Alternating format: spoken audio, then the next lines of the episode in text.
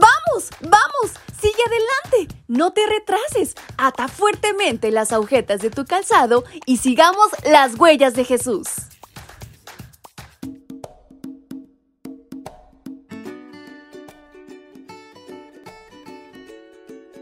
Muy buenos días chicos y chicas, ¿cómo están en esta mañana? Espero se encuentren muy bien, pero sobre todo muy contentos y agradecidos por una oportunidad más que Dios nos ha regalado. Bienvenidos sean todos a este su devocional para menores y adolescentes. Y en este 26 de noviembre hay una gran reflexión por aprender. Su amiga Fabi les saluda y les invita a prestar muchísima atención a nuestra reflexión que lleva por título Un destino feliz.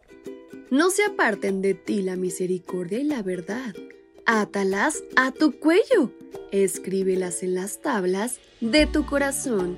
Libro de Proverbios capítulo 3, versículo 3. ¿Te gusta escribir? A muchos estudiantes no les agrada escribir lo que el maestro les presenta en clase. A algunos, por comodidad o pereza, sacan su celular y le toman una foto a lo que está escrito en la pizarra. Sin embargo, la forma más efectiva para aprender y retener es cuando escribes tú mismo lo que se te presente en una clase. Incluso antes de presentar un examen, puedes volver a escribir lo más relevante con diferentes colores para recordar los conceptos. En el versículo de hoy, Salomón te dice que escribas en tu corazón la misericordia y la verdad. Pero ¿sabes qué significa esto?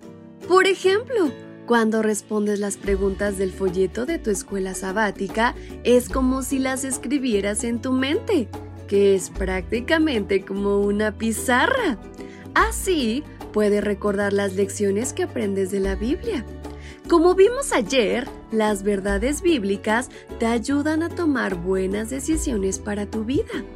Al contrario, si no lees la Biblia y no guardas sus verdades, tomarás decisiones basadas en tu propio juicio o tu propio conocimiento. Y lo más probable es que te equivoques y sufras las consecuencias.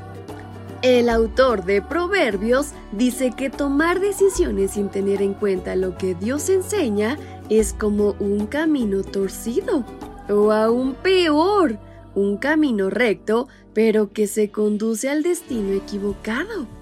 ¿Alguna vez te perdiste en una ciudad? Si tu respuesta es afirmativa, seguramente tú y quienes estaban contigo se habrán frustrado al darse cuenta de que se perdieron. Para que esto no te pase en tu camino a tu hogar celestial, hay un secreto. ¿Y sabes cuál es? Permanecer en Jesús. Si lo haces, tu recorrido será seguro porque Él te llevará a un destino lleno de felicidad, pero sobre todo de mucha paz. Así que no olvides llevar a cabo este consejo, porque sin duda es el mejor. Y con estas palabras en mente es como nos despedimos de nuestra reflexión.